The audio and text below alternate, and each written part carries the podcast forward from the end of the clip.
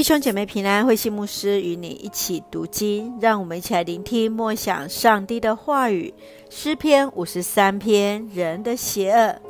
诗篇五十三篇和十四篇极为相似，只有些许的差异。诗人来指出人的愚昧，表现在其狂傲的态度。他们往往失去理智，没有智慧，更是目中无神，将上帝置之脑后。自认为伟大，诗人来哀叹人们在道德上的愚昧与腐败，渴望上帝公义的国度在地上建立。让我们一起来看这段经文与默想，请我们一起来看五十三篇第五节：他们要惊惶恐惧，经历从来没有过的恐惧，因为上帝要杀灭他子民的仇敌。他弃绝了他们，使他们失望蒙羞。当那些愚昧邪恶的人攻击上帝的子民时，上帝要制服他们，杀灭他们。过去目中无神的他们，将在面对上帝经历从未有的恐惧，就是要面对上帝的审判。诗人相信，上帝在人的历史当中掌权为王。上帝要在天上查看人们的所作所为，人们将无法逃过上帝的监督与审判。因此，作恶的人要惊惶恐惧，因为那心中没有上帝的人将遭受上帝的弃绝。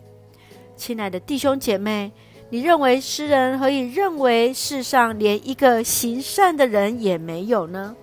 面对社会的不公义与恶者的猖狂，你要如何与人分享上帝的同在与掌权？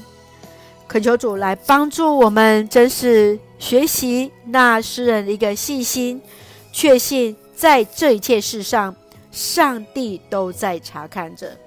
让我们一起来用诗篇五十三篇第二节作为我们的金句：上帝从天上查看世上的人。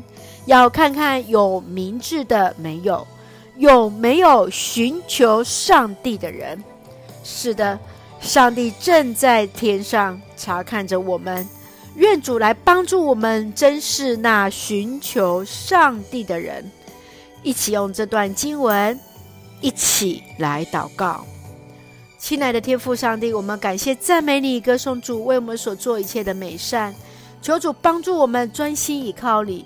成为时刻寻求你的智慧的人，保守我们所做的一切都能合主心意。